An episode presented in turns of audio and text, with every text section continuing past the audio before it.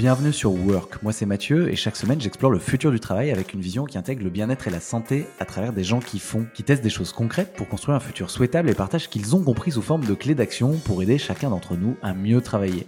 Ce podcast est fait pour vous si vous voulez être architecte et non victime de votre futur. Parce qu'à chaque épisode, vous repartez avec une action concrète à mettre en place maintenant.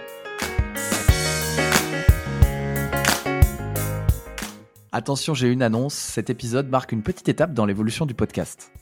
Podcast, s'appelle Work in Progress depuis sa création. Et à partir de cet épisode, il va s'appeler simplement Work par Mathieu Bernard. La raison est très simple. Work in Progress, j'adore ce nom. Il va parfaitement avec le sujet du futur du travail. Et ce que j'ai découvert récemment, c'est qu'il allait tellement bien avec le sujet que Samuel Durand, notre invité du jour, réalise des documentaires qui explorent le futur du travail sous le même nom, Work in Progress Documentaries. Même sujet, même nom, il fait un super taf. Il était là avant moi, j'avais honnêtement pas vu, donc je change de nom. La ligne éditoriale de ce podcast, elle, ne change pas. Je vais continuer à explorer le futur du travail avec mes tripes, à travers les gens qui font, pas seulement à travers des nouveaux modèles d'organisation ou de management, mais avec un angle parfois plus personnel qui intègre le bien-être et la santé. En tout cas, ça a été l'occasion de rencontrer Samuel et de faire un super épisode sur le Japon dont il revient pour le tournage de son prochain documentaire. Japon, qui est le pays où seulement, tenez-vous bien, seulement 0,3% des trains sont en retard, mais le prix à payer, c'est que les gens travaillent beaucoup trop. Voilà pour cette petite aparté, bon épisode. Salut Samuel Salut Mathieu Ravi de t'accueillir aujourd'hui pour parler du Japon, société où le rapport au travail n'est pas vraiment un modèle à suivre. Tu reviens d'un voyage marquant pour y tourner ton futur documentaire, tu vas en parler. Et l'idée, si tu es d'accord, ce serait de faire un, un rapport d'étonnement sur la culture du travail au Japon et les enseignements à tirer, euh, en tout cas que tu as à tirer d'une société qui travaille beaucoup trop. Mais avant ça, je vais te laisser te présenter, Samuel. Ouais, ouais, on, va parler de tout ça, effectivement. Euh, le Japon est peut-être l'aboutissement d'une recherche sur le futur du travail depuis un petit moment maintenant. J'ai démarré en m'intéressant à ce sujet il y a 3-4 ans, en réalisant une Learning Expedition quand j'étais étudiant à Grenoble.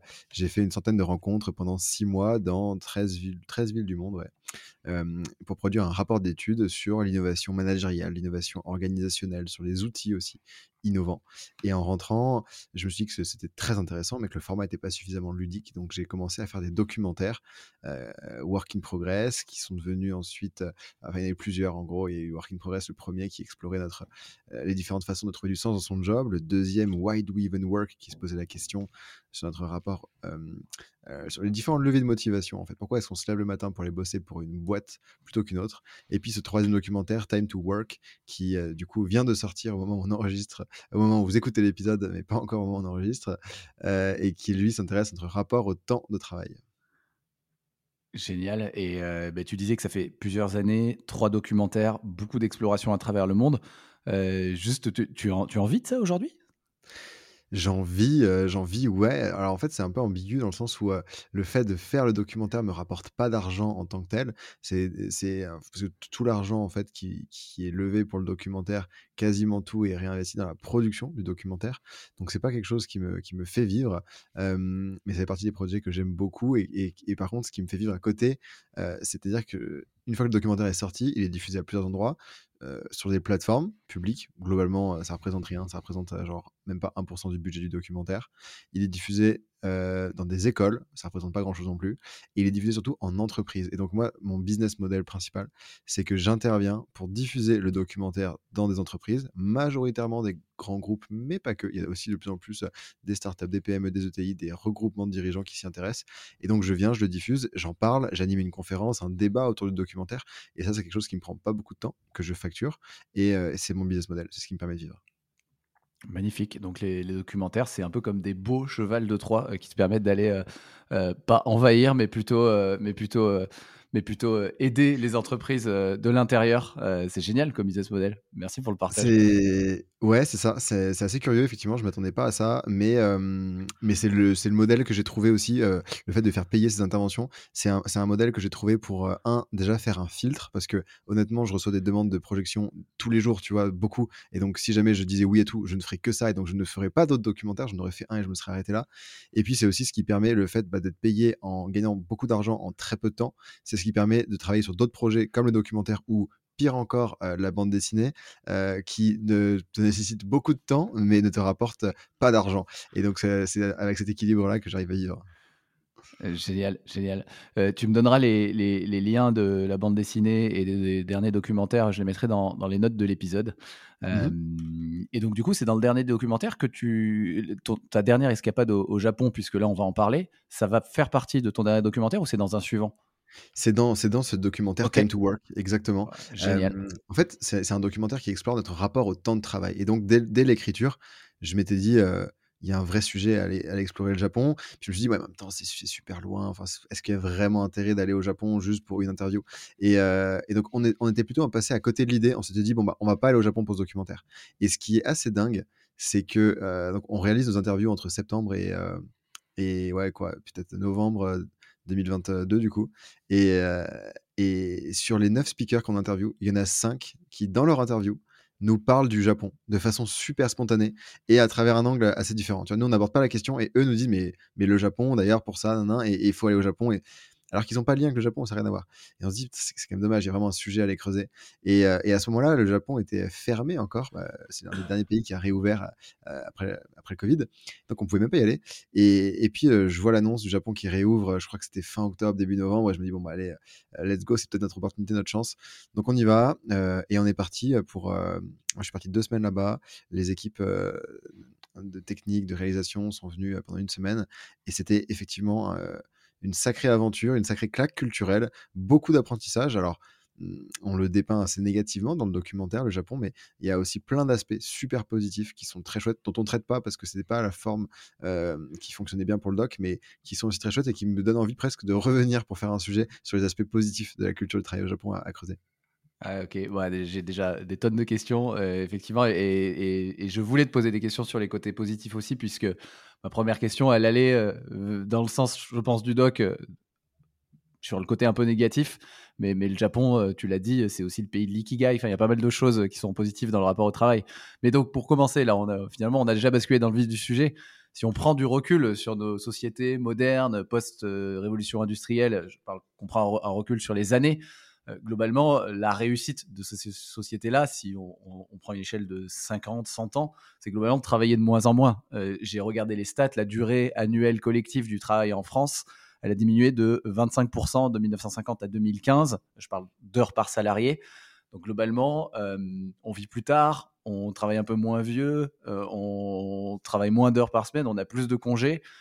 Mais la machine est un peu rouillée en ce moment. Donc, on a vu que donc les stats montrent que la durée s'est stabilisée, en tout cas en France. La réforme des retraites fait beaucoup de bruit en ce moment. Bon, ça fait souvent du beaucoup de bruit. Donc, euh, si on prend du recul, c'est toujours un peu la même chose. Mais ça se rouille un peu, ça stabilise. Et, euh, et, par réflexe, en tout cas ici en France, on va souvent explorer les modèles des pays scandinaves euh, pour essayer de construire un, un, futur plus sain.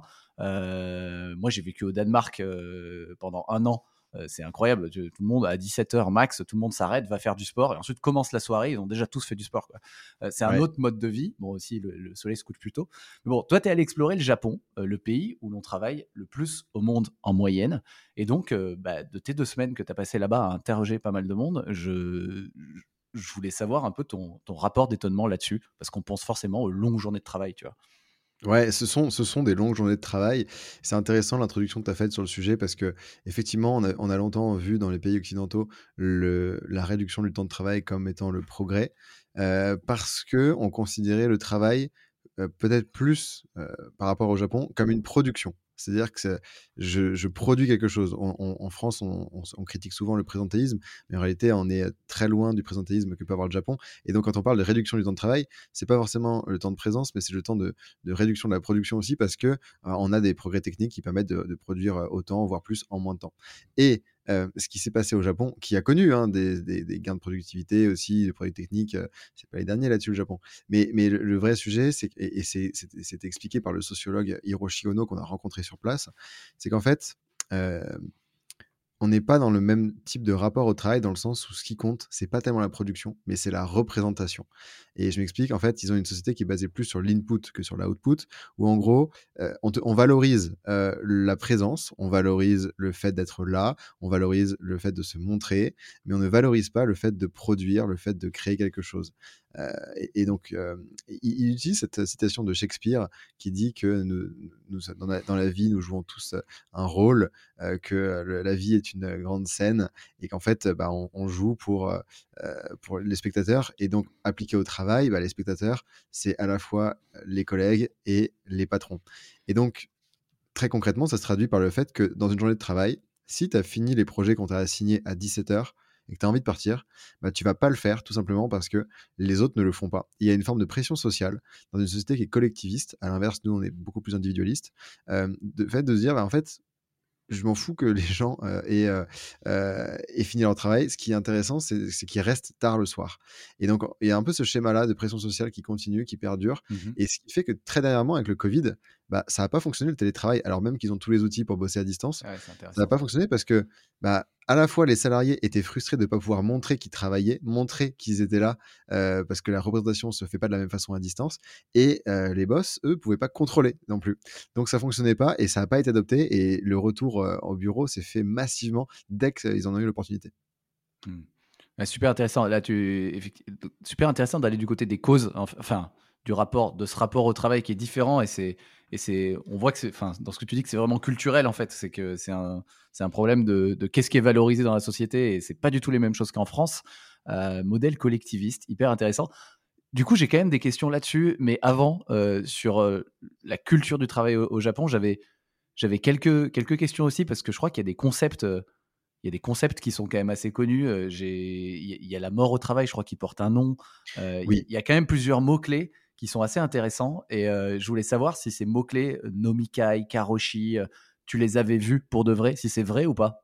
Ouais, absolument. Alors le, bah, le, le, karoshi, c'est c'est littéralement la mort par excès de travail. et la mort par excès de travail, en fait, c'est un vrai phénomène qui est un, qui est un sujet. Le gouvernement en parle même de ligne karoshi. La ligne karoshi, c'est quand une entreprise fait travailler plus de 80 heures d'heures supplémentaires par, euh, par mois à ses employés. Et donc ça, c'est la ligne Karoshi. Il y a des entreprises qui sont mises sur, li sur liste noire parce qu'elles font travailler plus que cette durée-là.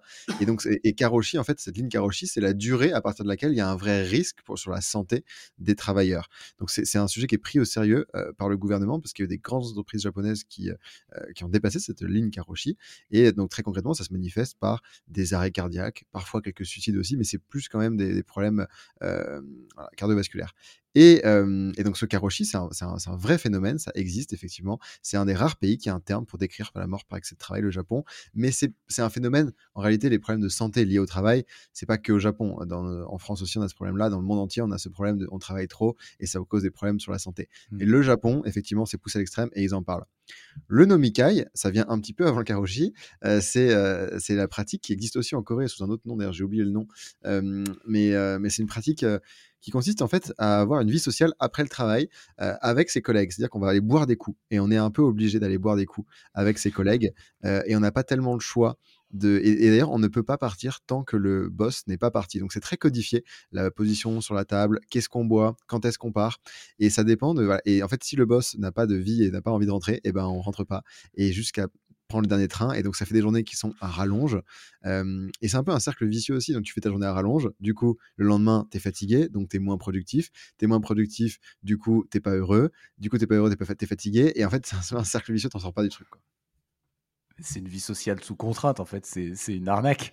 C'est une arnaque. quel, enfer. Enfin, peut-être pas pour eux, mais waouh, d'ici, ça, ça, me choque tellement. Mais, euh, mais euh, hyper intéressant. Euh, le, mmh, donc là, on a parlé de nomikai, donc c'était ça le concept d'aller boire des coups, un peu obligatoire. Enfin, c'est très codifié avec ses collègues après le taf. Et le karoshi, c'est intéressant. en fait, juste, je me disais, c'est pas forcément que négatif d'ailleurs qu'ils aient nommé la chose. que ça fait écho. Enfin, moi, j'ai enregistré un épisode il y a pas longtemps sur le burn-out, bah, d'ailleurs, qui sera sorti quand, quand cet épisode sort. Mmh et c'est vrai que quelque part, ils sont le fait qu'ils nomment ce, mal-là, la mort au travail, euh, je trouve qu'ils sont un peu plus avancés que nous. Parce qu'en donnant un nom au problème, au moins ils en sont conscients.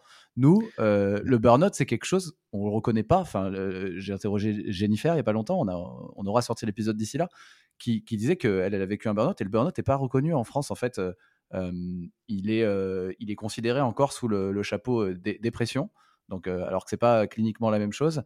Et en fait, on parle pas mal des burn-out non mortels, catalogués du coup dépression en France, mais il y a aussi pas mal de crises cardiaques et de suicides qui sont en fait pas du coup, du coup, pas du tout euh, automatiquement associés, mais qui sont, qui viennent souvent d'un burn-out. Et en fait, ça existe aussi en France, on le nomme pas. Et de ce point de vue-là, je trouve que les Japonais, en nommant le truc, bah, au moins le problème a un nom et on peut, et on peut s'en occuper. Alors qu'en France, c'est pas du tout le cas, quoi. Complètement, complètement. C'était un petit peu leur idée aussi, c'est que c'est devenu un problème qui est tellement, tellement hallucinant. Mais en fait, il suffit juste euh, de, se promener dans la rue, dans le métro, pour voir des gens qui dorment de fatigue avec toutes leurs affaires, habillés en costume, euh, chaussures euh, qui brillent, et qui rentrent du travail, vont au travail, mais qui sont épuisés, qui sont dans un état, c'est assez terrifiant. Donc même sans, sans aller creuser un petit peu le, sujet, tu, te rends compte qu'il y a un vrai problème quand même. Ouais, ouais, ils sont, ils sont à l'extrême. Non, mais c'est en tout cas hyper intéressant. C'est qu'est-ce qu'on devient si on continue de bosser de plus en plus, quoi. Ouais, voyage, et puis, voyage dans le futur. C'est exactement ça. Et, là, en voyage dans le futur ou dans, ou dans le passé même, euh, euh, j'ai pas, pas l'impression, et même sur les sujets de plastique, tu vois, il y en a partout. Tu as l'impression d'être revenu en 2000, 2005 euh, max.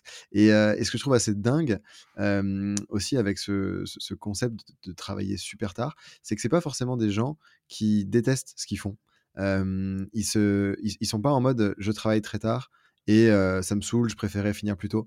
et ils ont un autre concept d'ailleurs, un, peu un dérivé du, du karoshi, qui, qui est le Yirigai Sakushu, qui, qui en fait c'est l'exploitation d'une satisfaction au travail. C'est-à-dire en fait, bah, toi Mathieu, t'aimes ce que tu fais.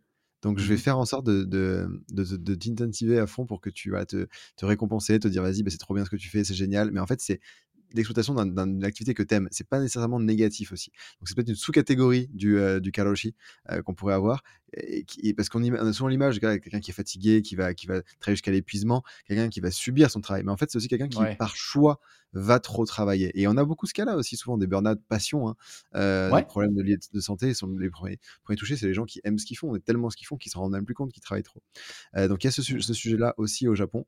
Et, et ce qui m'a surpris au tout départ, moi, c'est que quand je voyais ces, ces longues heures de travail au Japon, je me disais, mais ok, c'est bah, peut-être parce qu'il y a un problème d'incentive et que du coup, bah, en fait, tes heures sup sont payées, la vie coûte cher, donc tu travailles plus pour gagner plus. Et en fait, c'est même pas tellement ça parce que il y a alors elles sont payées les heures sup, mais au-delà d'un certain niveau, elles sont même plus payées. Et il y a des entreprises qui ont dû prendre des mesures radicales du style couper l'accès internet ou couper l'électricité dans le bâtiment pour que les gens s'en aillent après 21 heures. C'est vrai, tu vois, c'est des trucs qui existent et qui sont hallucinants à, entendre dire. Et, et en fait, c'est juste que c'est ça, c'est la pression sociale, c'est l'organisation où ça a toujours été comme ça depuis toujours, donc on fait comme ça. Et là où j'ai encore le plus été étonné, je pense, c'est en discutant avec les plus jeunes générations, tu vois, discutant avec des, japonaises, des japonais qui avaient 25, 30 ans. bah ouais, ils en pensent quoi eux? Parce que c'est vrai que. Bah, le sociologue me disait que, que ça changeait gentiment, qu'il y avait une, tu vois, une, jeune génération qui remettait un petit peu en question quand même ces codes-là. Mais moi, de mon expérience, en tout cas, c'est pas représentatif parce que j'ai parlé à quelques Japonais, quelques Japonaises, tu vois, à l'échelle du pays, ça représente pas. Mais, mais mon sentiment, c'est qu'ils n'étaient pas choqués par le truc, quoi. C'est que, ouais, c'est comme ça et ça ne changera pas. Et là où c'était encore plus choquant, je pense que c'était sur le sexisme, tu vois. C'est une société qui est très sexiste aussi, bien plus que bien plus qu'en France sur la place des femmes au travail qui n'ont, qui ont le droit de travailler, mais qui ne le font pas, et que c'est vraiment le choix de carrière ou, ou travail. Et j'étais assez surpris d'avoir des conversations avec des femmes japonaises qui m'expliquaient, bah non, mais chacun a son rôle en fait. comme tu peux avoir des gens qui bossent dans des bureaux et d'autres qui bossent à l'usine ou qui sont boulangers, bah t'as la femme qui est à la maison, qui s'occupe du logement, euh, de la nourriture, de, euh, euh, des, enfants, et t'as le mari qui gagne de l'argent. Et ils remettaient pas tellement en question ce modèle-là. et en fait, c'est normal parce qu'ils ils connaissent beaucoup ça depuis des, dizaines d'années. En fait, quand moi je leur dis, mais c'est un peu régressiste tout ça, le progrès, ce serait peut-être d'évoluer là-dessus, je les attaque dans ce qu'ils connaissent de plus, de, plus, ouais, de, plus sérieux pour eux. Quoi. Donc c'était assez surprenant, assez euh, euh, bizarre, assez déroutant quand même comme conversation, et, euh, et, assez frustrant de dire que la jeune génération ne remet pas tellement en question ces modèles qui nous paraissent un peu archaïques. Ok. ouais, en fait, on en revient sur les causes, tu le disais tout à l'heure, modèle basé sur sur l'input, je crois. Et en fait, c'est culturel. En fait, c'est même pas des causes économiques. C'est pas. Ils pourraient moins travailler. ils ont. Euh, ils sont ultra. Euh, enfin, ils sont ultra avancés. Ils ont. Ils ont toutes les tous les moyens de production, tous les moyens euh, techniques pour aller pour aller très vite. c'est simplement que c'est culturel et que et que bah ouais, si tu parles aux, jeunes générations et que eux-mêmes ne remettent pas en cause, c'est ça va changer tout doucement quoi. Mais aussi sur le sexisme, c'est intéressant parce que parce que en fait du coup j'ai l'impression qu'eux ils voient pas ça comme sexiste en fait. Parce que nous non, on voit comme sexiste. sexiste pour eux. Pour eux c'est normal quoi. C'est avec mon regard d'occidental que je porte un jugement en disant c'est sexiste. Mais pour eux, ils voyaient même pas le problème. À tel point qu'à la fin de la conversation, je me dis mais c'est moi qui ai un problème ou pas? Tu réfléchis deux secondes, tu dis on n'a pas, en fait les mêmes vécus, pas les mêmes on n'a pas les mêmes historiques, pas les mêmes, pas les mêmes expériences quoi. C'est tout. Et, et, et, du coup, à l'inverse, euh, est-ce que tu as eu l'occasion de savoir ce que les Japonais ils pensent de nous ou des cultures scandinaves, tu vois? Des cultures Oui, oui. Euh, ouais, c'est oui, oui. En, bah, en fait, et ce qu'expliquait le sociologue, c'était que globalement, en fait, nous en, en, Europe et, en France et même euh, dans les pays scandinaves, en fait, tu, tu travailles suffisamment pour avoir le niveau de loisir que tu as envie d'avoir. En fait, tu, tu, définis ton niveau de loisir en priorité et puis ensuite tu vas travailler bah, juste ce qu'il faut pour avoir suffisamment de temps et d'argent pour faire les loisirs que tu as envie de faire, en priorisant du coup le loisir sur le travail. Là où au Japon, c'est l'inverse et euh, en fait, tu vas travailler et puis dès que c'est terminé le travail, euh, le petit truc qui va rester, ça va être le loisir et tu vas, tu, vas essayer de profiter un peu. Donc la conception même du truc est, complètement inversée. La conversation la plus folle que j'ai eue, je pense, euh, c'était euh, euh, sur le regard qui portait sur, sur l'Europe, c'était sur les, sur les trains. Euh, en France, on a 17% de trains qui sont en retard. Au Japon, ils ont 0,3. On a des trains qui sont assez similaires, qui vont très vite. Là-bas, ils ont le Shinkansen, donc ça ressemble beaucoup à nos TGV. Et en fait, ils ont, je crois qu'ils ont, ils ont une moyenne de retard qui est bien plus faible que la nôtre, mais surtout, ils ont très très peu de, de temps de retard faible. Et en fait, ils ne concevaient même pas comment c'était possible qu'on puisse avoir des trains en retard, autant de trains en retard. Il disait, mais je comprends pas, s'ils si, arrivent à tourner des jours de l'année à la bonne heure, et s'il y a des gens qui sont payés pour le faire, comment c'est possible qu'un truc si essentiel, une telle infrastructure, euh, ne fonctionne pas? Et en France, ça va encore. Il y a d'autres pays, tu vois, tu parles de l'Allemagne, les trains, c'est encore pire là-bas, euh, ou, des infrastructures, genre en Italie, des infrastructures où c'est terrifiant. Il y a des trucs qui marchent pas. Et en fait, bon, en Italie, tu, tu vas dans un endroit, les transports, l'infrastructure ne fonctionne pas. Les gens vivent quand même, tu vois, ils se débrouillent différemment. Ben ouais. Faut pas qu'ils aillent en Inde. Il faut pas qu'ils aillent en Inde, dans les Japonais. Hein. Je suis allé en Inde où les trains, ils pouvaient avoir deux heures d'avance parfois, donc très déroutant. Il est déjà parti. Ou euh, huit heures de retard, quoi. Et personne s'inquiète. Alors là-bas, c'est. Mais ça, ça doit être un euh, choc. Mais alors du coup, au Japon, tu vois, ça, ça fait se questionner parce que euh, donc là-bas, il y a aucun problème. Tout est tout le temps. Il y a une solution pour tout. Tu as 1000 personnes qui sont prêtes à t'aider pour n'importe quoi. Et donc, en fait, il y a effectivement jamais de problème. Tu vis dans une société où il y a tellement de personnes qui bossent sur tout que tout va bien. Mais tu te dis, ok, en fait, parfois, est-ce que c'est vraiment utile d'avoir bossé là-dessus? Est-ce que, euh, est-ce que je n'aurais pas pu ne pas connaître de la frustration sur tel truc ou j'aurais pu me débrouiller différemment? Et alors, c'est hyper agréable en tant que touriste. Tu débarques là-bas, tout fonctionne, c'est royal. Mais peut-être que tu dis, là, on pourrait fonctionner différemment. Parfois, il y a des trucs qui sont complètement aberrants, tu vois. Tu as des feux rouges qui fonctionnent très bien, mais tu as aussi des gens avec des bâtons, parfois des vieux monsieur dans la rue qui sont là et qui font la circulation avec le bâton. Tu dis, à quoi ça sert? Il n'y a pas besoin de ça. Euh, le bon sens suffirait pour traverser la route quand il n'y a pas de voiture. Ouais, ça me faisait penser. Enfin, et, toi, du coup, on finit sur ton rapport d'étonnement. Toi, je, sais que tu as fait une classe prépa puisqu'on on a fait la même. Et tu vois, moi, avec le recul, maintenant, je me dis euh, aucun, aucun regret. J'ai kiffé, j'ai eu trop de chance, euh, rencontré des super potes, super expérience, super école derrière, euh, trop bien. Mais avec du recul, je me dis tiens, pour arriver là où je suis aujourd'hui, j'aurais pu prendre plein de chemins différents. Et franchement, le modèle d'envoyer des gens entre 17 et 19, entre 18 et 20 euh, bosser comme des blaireaux pendant deux ans pour espérer avoir une école où ils vont plus rien faire, enfin plus faire grand chose, à part des engagements associatifs ou autres qui permettent de s'enrichir. Je, je, me suis, enfin moi je me pose la question, tu vois, je j'ai adoré ce que j'ai adoré mon parcours, mais la classe préparatoire a bossé comme des tarés. Euh, donc ça c'est que deux ans heureusement, mais en fait tu t'imagines bien, enfin moi je sais pas quel niveau tu as bossé, mais moi si, si je bossais 20 ans comme ça, bah, je meurs au travail quoi, clairement. Euh, je me demande, enfin moi je me suis dit en fait que c'est un peu absurde aussi. Nous aussi on a des trucs un peu arriérés quoi. Toi t'en as pensé quoi? De, euh, de, quoi de notre système, tu vois? Ouais, notre système il est basé là-dessus aussi. Ouais, mais je pense que je me retrouve assez dans ton analyse, euh, dans le sens où j'ai vraiment kiffé. je, je, me suis fait des super potes et j'en garde un très très très bon souvenir avec du recul maintenant mais effectivement, alors je pense que pour le type de personne que j'étais quand j'y suis rentré et quand je suis sorti, en fait j'avais besoin d'un cadre, tu vois. J'étais, j'étais plutôt un branleur au lycée, j'ai plutôt été un branleur en prépa aussi, dans le sens où j'ai pas fait grand chose, je bossais beaucoup moins que les autres. mais, mais même en bossant moins, tu vois, je bossais au max de ce que je pouvais faire, je pense, et, et ça a suffi pour avoir l'école que je voulais derrière, ça, ça, m'allait bien, tu vois. Mais, mais effectivement, ce modèle-là, il est, il est pas soutenable sur plus longtemps que deux ans. Je pense que pour Aujourd'hui, ça serait impossible pour moi, tu vois, de refaire ça. Et que ce soit pour une prépa... Enfin, si demain tu me dis pour accéder à tel objectif, euh, à l'époque, l'école, c'est un objectif. Aujourd'hui, avec du recul, tu te dis oui, on s'en fout, c'était nul, tu vois. Mais si jamais je te disais, euh, tu as tel objectif et c'est trop stylé, pour y accéder, il faudrait deux ans où tu te sacrifies, où en fait tu vis dans le futur. Tu te dis, bah non, là, je fais un effort, je consens un effort pour un truc qui va être génial. Après, ce modèle-là, moi, je, n'en veux plus. Je, n'y crois pas et je n'en veux plus de me dire je ne vis pas maintenant. Tu vois, je pense que ça marche pendant deux ans, à une période de ta vie où tu as besoin de te, structurer. Moi, je sais que quand j'en suis sorti de la prépa, j'avais justement envie de tout l'inverse, de plein de liberté plutôt qu'un cadre de ouf.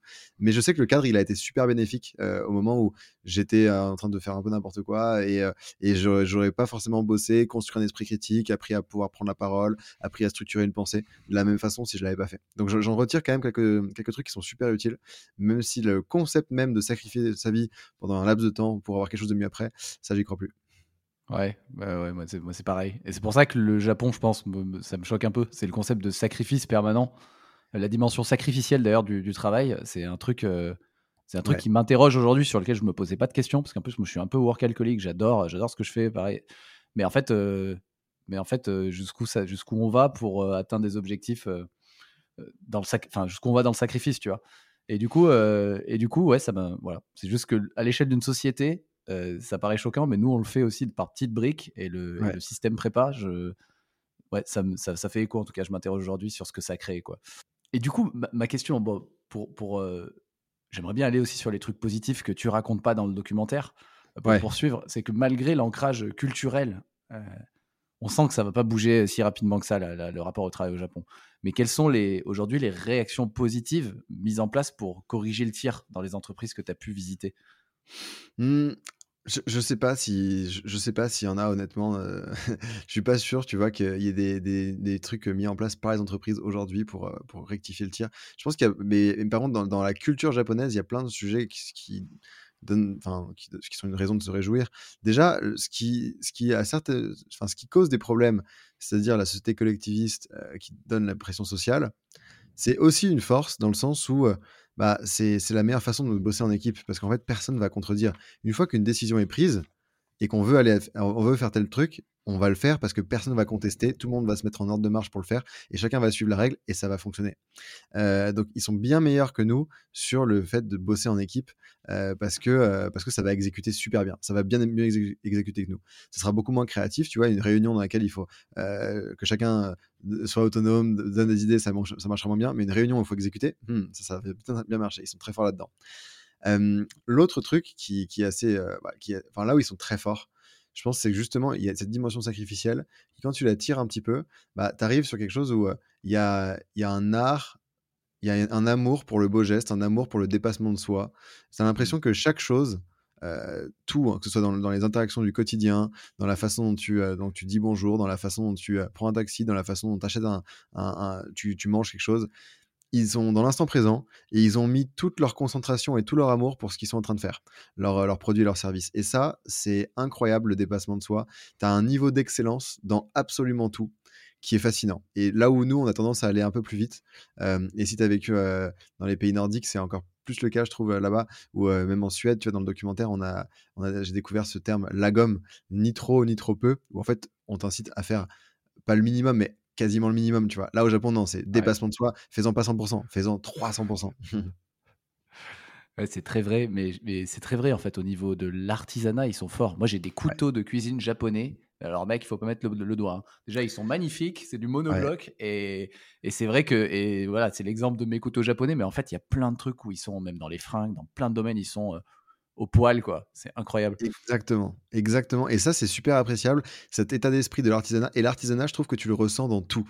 Même dans une façon dont tu vas dire bonjour, dans le respect que tu as des autres, de la politesse. Il y a beaucoup de rituels dans plein de choses. Euh, et c'est des rituels qu'on retrouve aussi dans l'artisanat. Et ouais, le côté artisanat au Japon, il, est assez fascinant. Euh, il y a beaucoup, beaucoup de choses dont on pourrait s'inspirer là-dessus. Et puis, on, l'évoquait en termes, au début de la discussion aussi, c'est l'ikigai qui nous vient du Japon. Et l'ikigai, c'est très intéressant aussi. Alors, l'ikigai, en fait, ça nous vient du Japon, mais ça nous vient surtout, euh, ça nous vient surtout d'une petite île au, sud qui s'appelle Okinawa, qui est réputée pour la longévité euh, des habitants, parce qu'il y a un mode de vie qui est super sain. Alors, je crois que c'est au bord de la mer, c'est très joli. Donc, euh, oui, c'est une zone bleue. C'est ça, c'est une zone bleue. Je crois qu'il y en a aussi au Costa Rica, en Grèce, en Italie. C'est ces zones où tu as des centenaires, là, c'est ça? Voilà, exactement. Et en fait, l'ikigai, si tu, si tu prends un peu la description, c'est euh, un équilibre entre l'épanouissement au travail, c'est l'équilibre parfait entre ce que tu aimes faire, ce pourquoi les gens sont prêts à te rémunérer, ce dont ils ont besoin et ce que tu sais faire en fait. Donc c'est un peu un équilibre entre euh, mmh. compétences, argent, envie quoi. Et, et donc ça s'est développé là-bas. Euh, et c'est une philosophie de vie, en fait, cette Ikigai à Okinawa, qu'on peut retrouver certainement dans, des, dans certaines zones rurales du Japon, mais qu'on ressent pas du tout, pour être franc, quand tu te promènes dans Tokyo et quand tu vois les salarymen qui, euh, qui sont en costume et qui vont se tuer la tête.